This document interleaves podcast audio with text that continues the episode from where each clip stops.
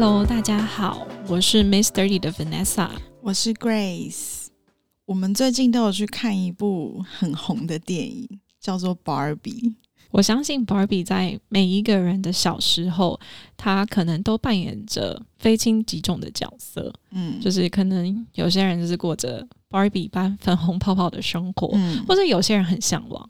嗯，就是就算你没有玩过芭比，你也一定有看过芭比这个娃娃或者是这个影像。简单来讲一下这部电影好了，因为我相信应该还是有很多人还没有去看。那反正芭比这部电影，它就是把我们从小在玩具反斗城看到的芭比的虚幻梦幻的世界，把它搬上了真正的。呃，大舞台，然后用真人去做演出，但是里面其实它有很多种含义，就是芭比活在那个梦幻世界，但是她在某一个 moment，他到了真实世界里面去生活，所以可想而知，他就要面临就是你知道芭比娃娃走出那个橱柜的那个血淋淋的 呃经历，所以很多人最近都在讨论，其实我蛮讶异的，因为。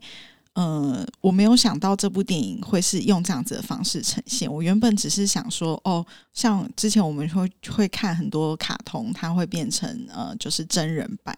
可是我没有想到这部电影，它其实好像有很多地方很值得我们拿来讨论。对啊，所以我们今天的主题呢，就是来聊聊 Barbie。那我们刚刚有讲说，就是 Barbie 在我们人生中可能扮演不同的角色。那我就知道 Grace 可能我感觉了，她感觉是一个比较有公主梦想的一个女生，所以我就很想知道说，那 Barbie，你小时候是爱玩 Barbie 的人吗？是我小时候爱玩 Barbie，然后以及有各种不同的 Barbie，还有他们的衣服、他们的甲，然后还有后来。呃，再长大一点点，你就会有更多芭比的娃娃，就是它可能会变成婴儿一系列。怎么这么好啊？就是那一种的。所以我小时候确实很爱玩芭比。那你就很像电影里面那个妈妈，就是什么款式，然后什么功能对的芭比都有。对，所以你有过肯尼吗？或是他的那一只小狗？小狗一定有，但我忘记有没有跟你。所以你是整个 Barbie 屋里面所有的东西都有？呃，我不确定是不是那样，但是至少就是哦，可能那些基本的东西。然后我我只记得我有很多他的衣服，但是我不确定我有没有很多种颜色的 Barbie。因为我们这次去看，我们也知道其实 Barbie 它推出很多系列。对，其实我觉得，要是我现在当妈妈，我会想要买各种不同的人种。给我的小孩玩呢，因为我觉得像我那个时候，我妈好像都只买金金发碧眼，然后很白。但是我觉得这个其实就会影响到小孩去认知这个世界的第一步嘛，对不对？对啊，所以我觉得以前我好像玩的种类比较单一一点而已。我的状况刚好跟你相反，就是。我妈不是那种会让我有公主梦的人，但是其实我很羡慕哦。那你有跟她要求过吗？说你想要？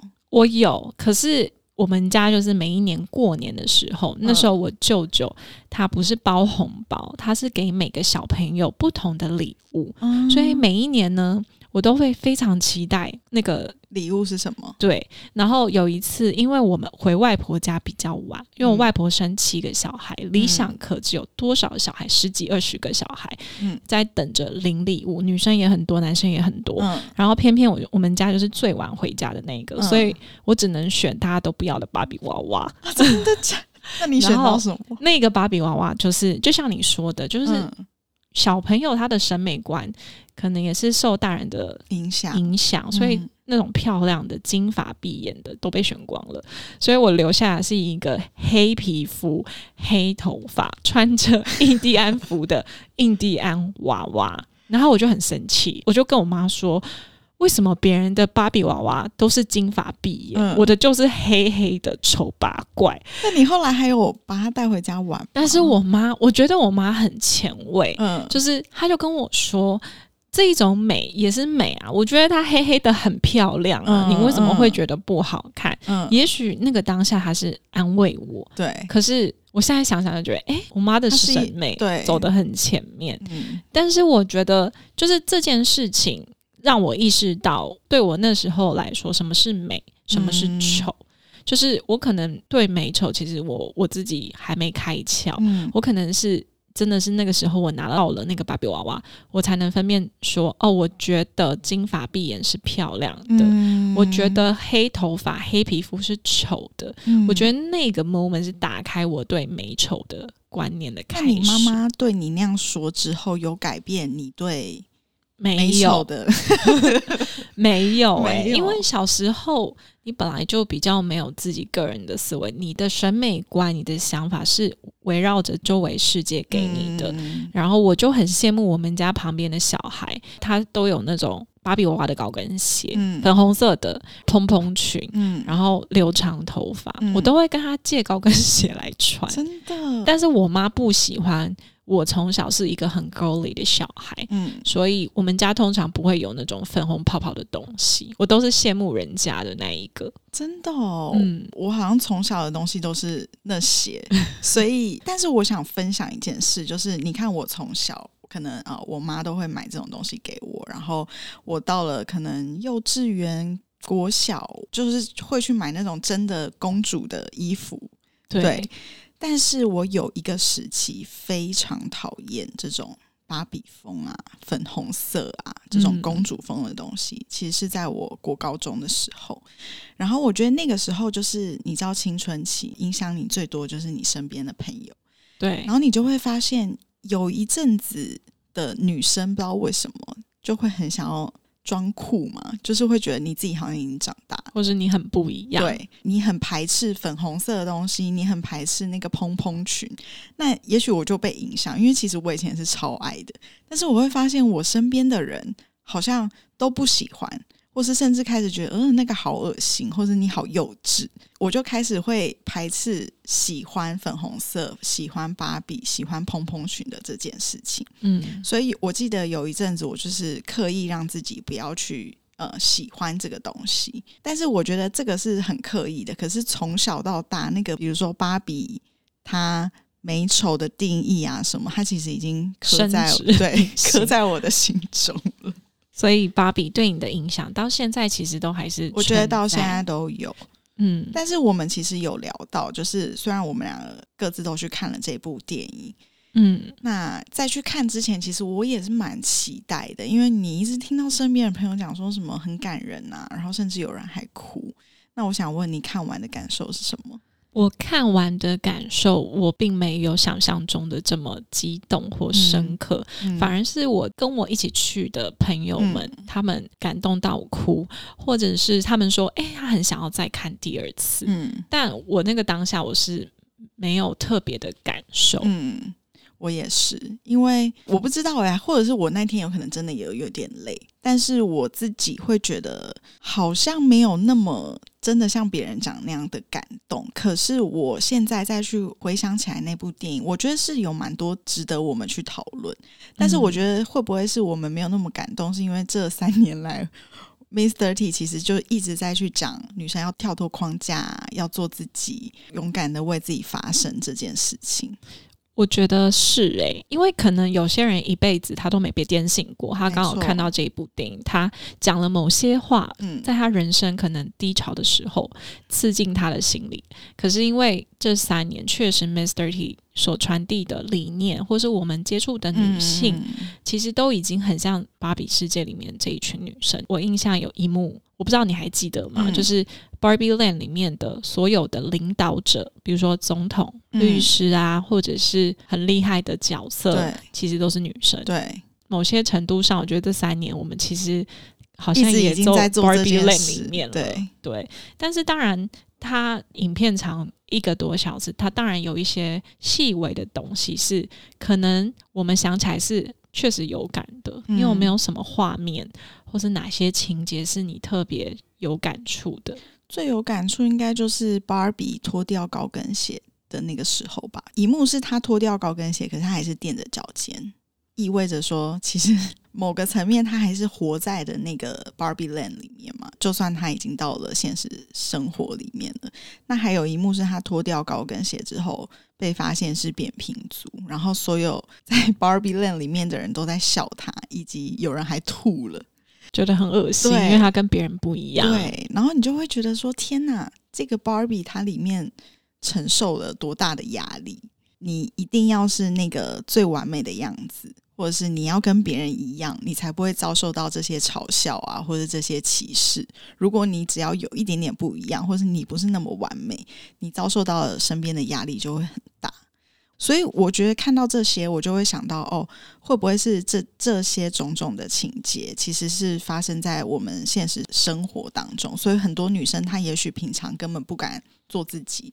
不是每个人都像我们那么幸运，就是可以很勇敢表达自己的想法。嗯，他们看到这些都会被触动。没错，那其实我觉得你讲这些跟我触动我的画面其实也很相似。就是有一幕是真实世界的那个妈妈，她到了 Barbie Land 里面，她要拯救那些被物化的女性。总统被男生洗脑了，去帮人家端菜啊，服侍男生，但是他都讲了某些话去。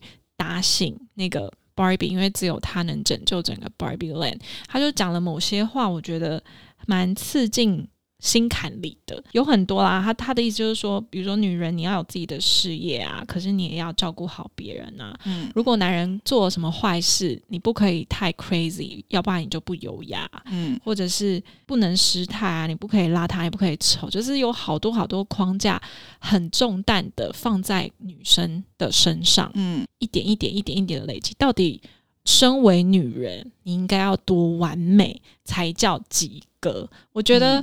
虽然当下其实我没有特别感受，可是你在去细细咀嚼这些文字的时候，我不知道，可能在某个深夜你突然会被触发，你会特别有感，对不对？像我刚刚再回去看这些 review 的时候，我自己就会回想起那个画面，然后想说，哦，对，其实现在去看你还是会觉得蛮有感触的。嗯，它里面讲到很多，就是你不能失态啊，你不能太自私啊，你你必须要顾全大局啊。我觉得这都是很多社会，我觉得不只是男生给女性的，也有可能存在着女生给女生的框架，就是你永远都要 elegant，你永远都要像它里面就有讲一句，就是说什么男人讨厌女人，女人也讨厌女人。就是对。唯一男生跟女生就是唯一的一个共同点，那我就觉得对啊，你看我们现在处在这个社会，女生跟女生之间都会勾心斗角，嗯，然后男生又对女生很坏，所以你就会觉得啊，女生身为女生，你就真的很累。我都会觉得说，好这件事情对深深有感，是因为我们是女生，对我们在人生的成长路途上确实遇到很多这种不平等的框架，或是。特殊的社会期待不平等，但是我我又想想，我就会觉得说，其实人应该要多一点包容性跟同理心，因为当你有包容心跟同理心之后，你就不会用这种奇怪的思维去框架别人，就觉得哎，Grace，你今天一定要怎样？你就有点累啊，又怎样？对，或是哦，Vanessa 变胖，我就变胖又怎样？我觉得应该要多点包容跟同理心，然后像我们。之前也有聊到，就是像 Ken，就是那个呃 Barbie 的男朋友，他在 Barbie Land 里面，他是只能活在 Barbie 的身边，对对，然后他的生活就以他为中心，只要 Barbie 没有关注他，他觉得他自己什么都不是。但是他到现实世界里面，他才发现原来这个世界不是这样的。嗯，所以我们刚刚也有在讲，就是。Barbie 也许他在讲的是一个女权的一一个议题，但是其实对男生其实也是对，没错。再来就是啊，你刚刚不是有提到一幕说，就是 Barbie 变扁平足了。那其实还有一幕就是说，他因为想到死亡，对他触动了他跟真实人类的一些连接，所以他开始脚掌橘皮，嗯，然后他开始喝饮料不能隔空喝了，然后他牛奶会过期，所以他开始。对于他本来是很完美的形象失控了，嗯嗯，所以这其实也反映到真实生活上面，我们是不是常常对自己有过度完美的要求，或者是容貌焦虑？嗯，好像 Grace 对这一题非常有感觉。对啊，因为我觉得容貌焦虑这件事情真的是绑架了我大概二十几年，until 到现在，我觉得我也会啦，只是说不会像以前那么严重，但我永远记得。我现在长大了，回想起来，容貌焦虑发生的第一次，我觉得应该是我国中。我在国中以前，我家都是没有任何磅秤的，然后我到国中去我外婆家，那我就看到那个磅秤，然后我就是想说，嗯，我想要站上去看看我几公斤，然后我就嗯永远记得我一站上去，好像是什么四十九、五十吧，反正我就看到那个指针指到五十，你知道我当下立马我是哭欸。诶、我觉得你的故事可能蛮多人都发生过。，对，从那一刻开始，我就开始开启了我的人生减肥的这个大门。就是从那一天开始，我就你想，我那时候可能才十三岁，我就去一直去想我要怎么减肥，我要怎么减肥，我要怎样怎样怎样。但其实你这样想，我那时候就是一个正常的国中生，我就在发育啊。但是这件事情，我就会去回想到。为什么到现在容貌焦虑这件事情还是会一直发生在我身上？嗯而且它会越变越严重。可能别人只是一句无心的话，我自己就会把它放大，然后影响到我的情绪。再来就是说，为什么会有容貌焦虑？就是你可能对自己太严格，就是有可能是你很没有自信，然后再就是你很严格，你觉得什么都要达到一定的标准，那才叫做好。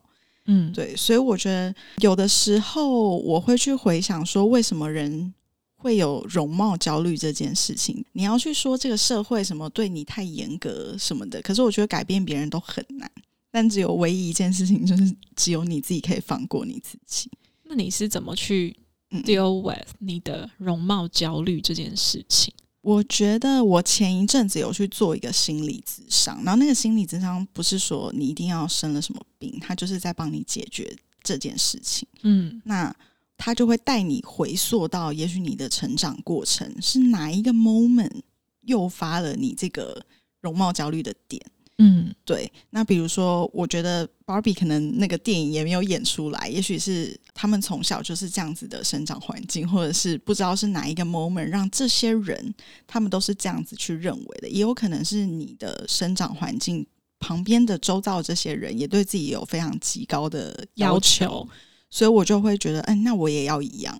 但是每个人都不一样嘛，你怎么可能达到跟这些人一样？所以你心里是有一个指标性，你应该要长这样，所以你就会跟有可能现在的你一直去比较吗？对，所以我觉得，当你找出了那个原因之后，像有一阵子我就会不太敢照镜子，嗯，对，但是那个就是一个过程，因为嗯可能你就会很害怕看到的不是你想象中的那样，那真的蛮辛苦的。对。但是现在我就会觉得我很自在，就是我可能还没有达到那样子，可是我就是正在嘛，慢慢我就是慢慢的，然后我让我自己是舒服的样子。我其实也有一点容貌焦虑，可是是发生在比较年轻的时候，就是从小的时候，我们可能对美的标准是你一定要浓眉大眼，对像你一样双眼皮，然后一定要很瘦，嗯或是长头发，对或者腿很细，就刚好偏偏我就是单眼皮。嗯，所以有一阵子，我其实对于我的眼睛是非常没自信的，哦我都会觉得我的眼睛为什么拍照起来都这么无神呐、嗯。对，然后我就会觉得我很不喜欢我单眼皮的样子，嗯。然后我也很不喜欢我我的腿很粗。嗯。为什么有些人他就天生腿这么细？对，就是有些人下盘就比较大，那是没办法基基因因的问题嘛。那后来我怎么去 deal with 这件事情，就是我在这中间找到一个平衡点。你如果要让眼睛看起来比较大一点，当然第一个你可能去动手术，但我不嗯。想，那我就可能靠戴假睫毛啊，嗯。或是画眼妆，嗯。让你的眼看起来比较有神。嗯。那我觉得有神可能比眼睛大更重要，嗯。所以它慢慢解决我一定要是双眼皮的疑虑。嗯。然后腿粗这件事情，我觉得就是多运动，嗯。你让整个身材比例是平衡的，嗯。其实人家就不会注意到你的大腿。没。错，我就是慢慢去接受我自己不是完美的你，心目中完美的样子。对。然后后来我也觉得说。我自己对于美丑的定义慢慢嗯调整成，其实我觉得，如果每一个人都是双眼皮，或是每一个人都长一样，嗯那就没有特色啦，嗯那哪叫美？所以我就嗯慢慢去在自己成长道路上不断的就是转换自己的观念，对去接受，所以我就没有容貌焦虑症。我觉得转换心境很重要，因为在我以前最严重的时候，我就是怎么样我都想不通。但是到现在，我就会觉得，真的就是美有很多种。嗯对，然后我也不会再去跟呃，比如说身边的朋友说，哦，我觉得美一定是要怎样，或是我也嗯不会去跟比我年纪小的。呃，像我我家人的小孩说，哦，你一定要留长头发，你一定要干嘛？嗯，我觉得这个世界应该有更多不同的不同的。人，对不同的样子。你讲到这一点，我上礼拜回去吃父亲节大餐，嗯也是一样遇到我表妹，嗯表妹就是还大学生嘛，嗯。然后因为我们的 family 算是思维比较传统的那一派，然后他就说他很黑，所以他想要找那个比较白的粉底把他的黑盖住。嗯。那我就跟他讲说，其实我觉得黑也很漂亮。对啊，对，对，那就是我舅舅的小孩买嗯黑色芭比娃娃什么那个小孩，那我就跟他说，我觉得黑有黑的美，你不嗯。需要刻意去盖住你本来拥有的东没西。错，就是我会希望，就像你说的，我们应该要给小朋友，或者是他可能思维还没有这么成熟的弟弟妹妹们嗯一些健康的观念。对我，我又想到了一点，为什么有容貌焦虑这件事？就是我的家族都是女生，嗯，然后我从小其实都是在女生的，很美的环境长大嘛。嗯、就都是女生。所以，嗯但是你知道，女生最 care 就是一定就是讨论你的外表嘛。那他他们可能呃平常没有话题跟我聊，就是这些长辈。然后可能看到我第一个就是会关注我的外表，要么就是变胖，要么就是变瘦，要不然就是说，哎，那你最近皮肤好像有变好，要要不然就是说你最近好像皮肤没有很好。就是从我国中，我刚刚说那个时候，我就开始接受这些，你知道这些资讯以及这些关怀，自以为的那个问候。蛮有压力。所以会导致于我每天出门，就是 even 只是一个家庭聚会，都是亲人，我的压力就很大，因为我很害怕今天哪一个阿姨又忽然来我旁边，然后跟我说一句说：“哎，你变胖，还是说哎你变瘦，还是你怎样嗯，？”对，所以我觉得现在我们没有办法改变所有的人，可是我们要从自己做起。现在看到那种小朋友啊，我都不会去讨论外表的问候方式去问候他，因为我就觉得你怎么会知道你的无心的一句话会造成他的阴影？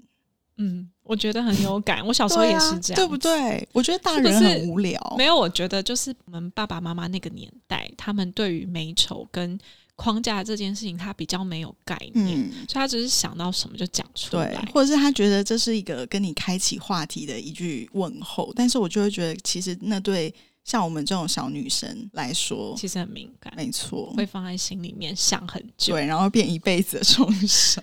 好啦，回到就是 Barbie 的 Barbie Land 里面，嗯就是他最后有一幕，就是他必须得要选择说，他要回到那个与世无争、每一个安排都设定好的完美世界，还是说他想要穿回勃肯鞋，回到真实的人类世界？如果是你的话，你会怎么做选择？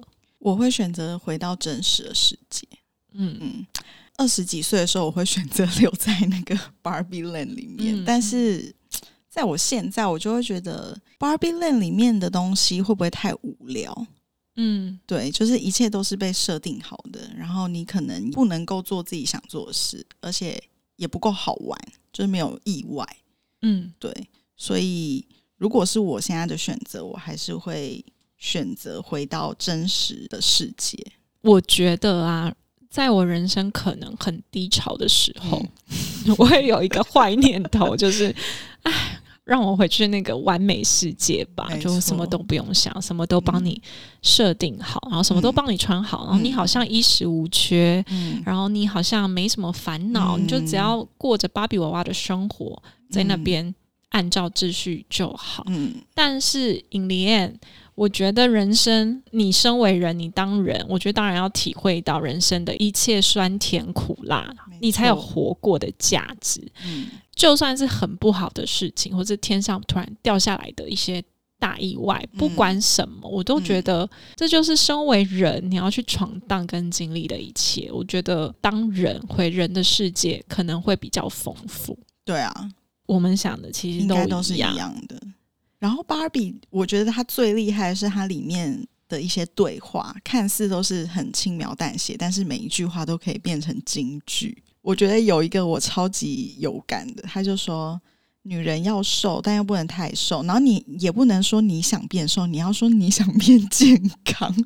对啊，然后就是我们对啊，对，然后他说你健康，但是你还是要瘦，你不能是在你胖的时候还说我很健康。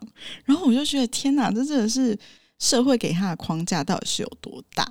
然后我自己还有一幕是那个跟妈妈有关的，嗯那个妈妈讲了一个台词，就是她说：“身为母亲，我们必须站在原地，让我们的女儿回头看看，他们已经走得多远了。”我觉得它的含义就是说，就是当女儿回头的时候，她都知道，就算她今天在外面可能经历了很多，或者是她这一条路走得很辛苦，可是妈妈永远都会支持着你，然后站在你背后。对、嗯我觉得这一幕是会让我就是觉得哦，很感最有感受。对。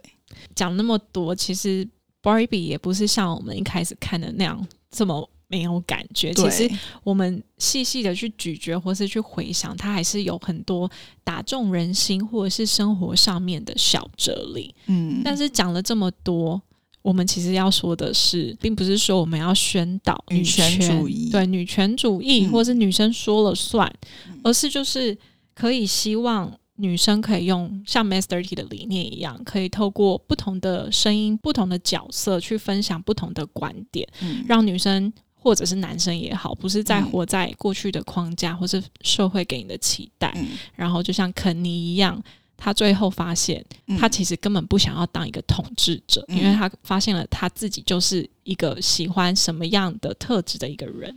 我觉得就是每一个人都应该找到自己，然后做你自己。对，不要被这个社会或是身边的人左右。我觉得这应该是呃，Mr. T 一直在讲的理念，然后以及我觉得 Barbie 他整个要传递的主旨也是这样。嗯，不知道大家去看了 Barbie 了吗？如果还没有去看的，我其实还蛮鼓励，荐对大家可以像 Grace，好像要看 Barbie 前就去买了一些 Barbie 的衣服。没，错，我觉得 Barbie 这一部片可以让你自己跟你的闺蜜们。就算是一个大人了，你们嗯还是可以像小时候玩扮家家酒一样 dress up 自己，然后一起去重温那种小时候约会的呃感觉，跟闺蜜一起去约会的感觉。对，嗯所以我们今天的 podcast 就到这边啦。如果你们喜欢，或者是你们有更多的观点，都很欢迎你们跟我们分享。那我是 D 的 Vanessa，我是 Grace。我们下一集见，拜拜拜